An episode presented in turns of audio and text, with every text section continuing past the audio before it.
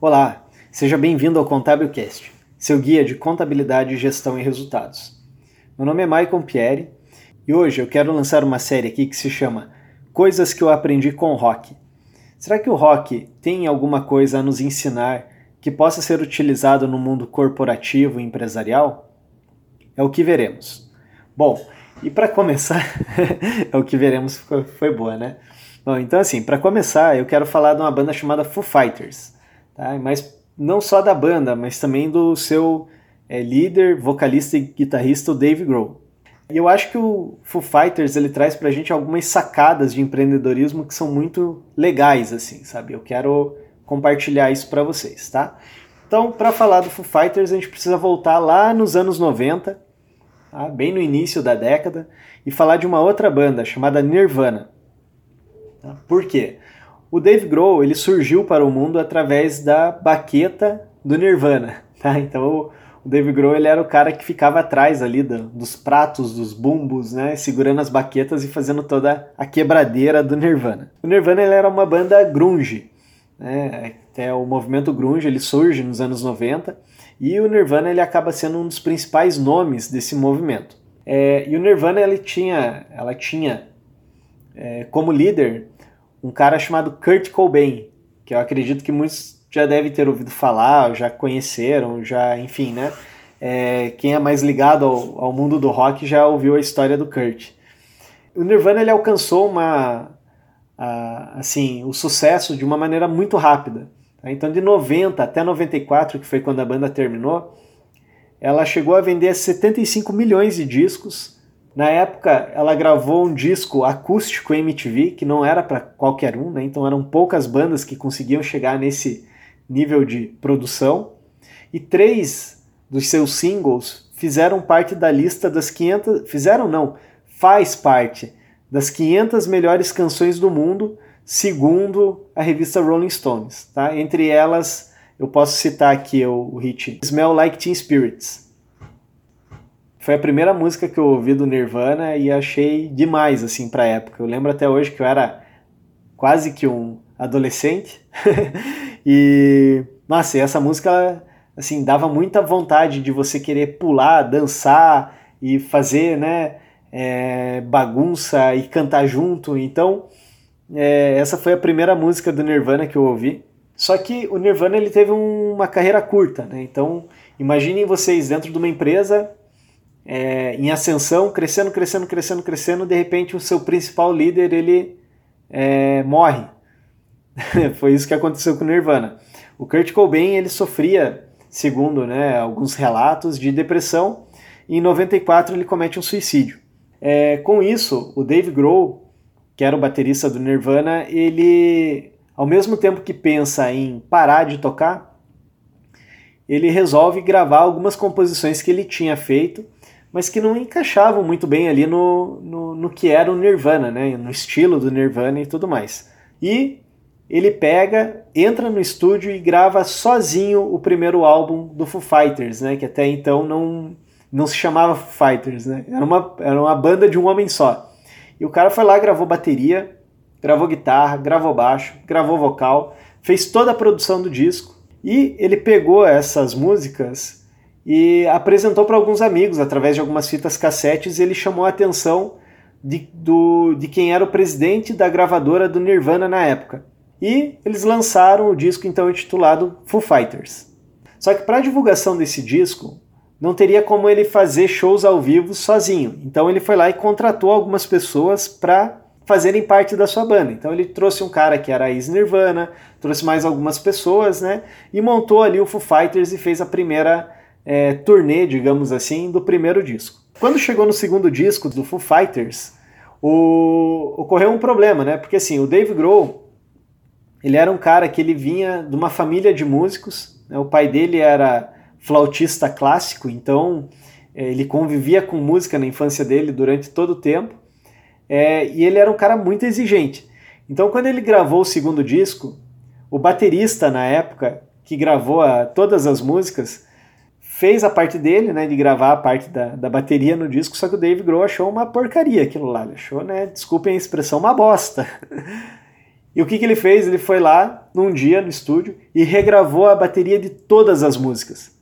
O baterista ficou puto da cara, né? Eu não me recordo o nome dele aqui agora, e saiu da banda, bem no meio da, da conclusão da, da gravação do segundo disco.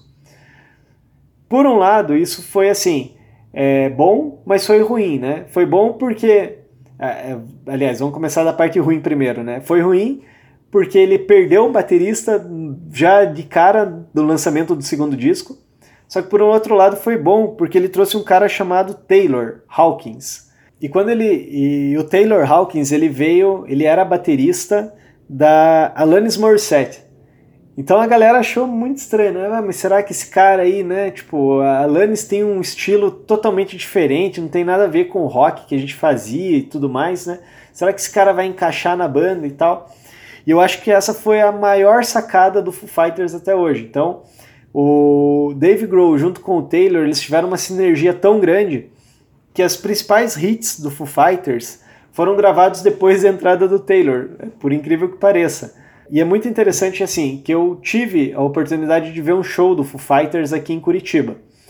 E durante o show, eles fazem uma dinâmica onde o Dave Grohl vai para a bateria e o Taylor vem e faz uma, né, um, canta durante algumas músicas. Normalmente são covers de músicas conhecidas do Led Zeppelin, do Queen, mas a qualidade da execução é tão boa que você fica impressionado de ver a capacidade dos músicos de poder fazer isso, sabe? E com a entrada do Taylor, então o Foo Fighters ele de fato é, se consolida como uma banda de rock também que vai entrar para a história do rock. E alguns dos é, hits mais conhecidos do Foo Fighters é Best of You, My Hero, Times Like This, entre tantos outros que a gente pode ouvir no rádio a qualquer momento. Bom, e o que, que essa história toda traz para a gente né, de é, lições para o dia a dia corporativo? Então vamos lá. Eu anotei aqui três pontos que eu acho que são interessantes e que a gente pode é, analisar e pontuar dentro dessa é, história do Foo Fighters, tá? O primeiro deles é a questão de a gente acreditar nos sonhos. Então, assim, o Dave Grohl, ele desde criança foi, é, né, ele se preparou para ser músico, ele estudava música, ele queria ser músico, o sonho dele era ser músico. E mesmo no momento em que ele chegou no ápice, então ele estava dentro de uma banda que era as, uma das mais conhecidas no topo das paradas, de repente essa banda deixa de existir por causa da morte do vocalista. Ele poderia naquele momento ter parado com tudo com a música, mas não, ele continuou, né? Então ele perseverou e não desistiu diante das dificuldades.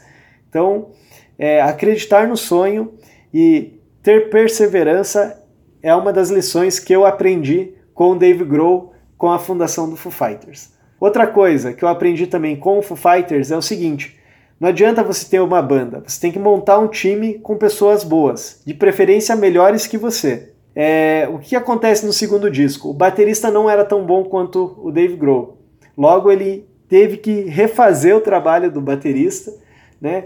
Então, se em algum momento você não tem um time bom para executar as tarefas dentro da tua empresa, você pode ter certeza que você vai ter que ir lá e vai ter que executar aquela tarefa em algum momento. Tá? Então, a segunda lição é montar um bom time para o seu negócio.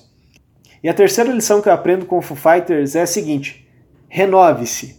Não fique parado no tempo achando que a vida é estática. Por quê, né? O movimento grunge ele teve um, um impacto, ele teve uma é, relevância para a história do rock gigantesca. Mas hoje não é o hit do momento. né? Então ninguém mais lembra é, das principais bandas que existiam na época. Você até escuta uma música ou outra, mas você é, dificilmente vai encontrar alguém que vive o estilo grunge como era na década dos anos 90. Tá? E o Foo Fighters ele não parou no tempo. Ele conseguiu é, alcançar um nível e um patamar de banda que hoje, na atualidade, dificilmente a gente consegue encontrar bandas novas com músicas inéditas que conseguem ter a mesma qualidade de produção e as mesmas inovações que o Foo Fighters tem. Então esses são os três pontos que eu acho, que eu julgo, né, é, lições da história da banda Foo Fighters. Beleza? Se você gostou dessa historinha, é, compartilhe com seus amigos, tá? Manda o link aí do podcast para todo mundo. E agora, para tentar, é, para tentar não, para ajudar a divulgar esse canal de podcast, eu criei uma página no Facebook. Tá? Então é facebook.com/contabilcast. Beleza? É isso aí, galera. Um abraço, até mais. Tchau.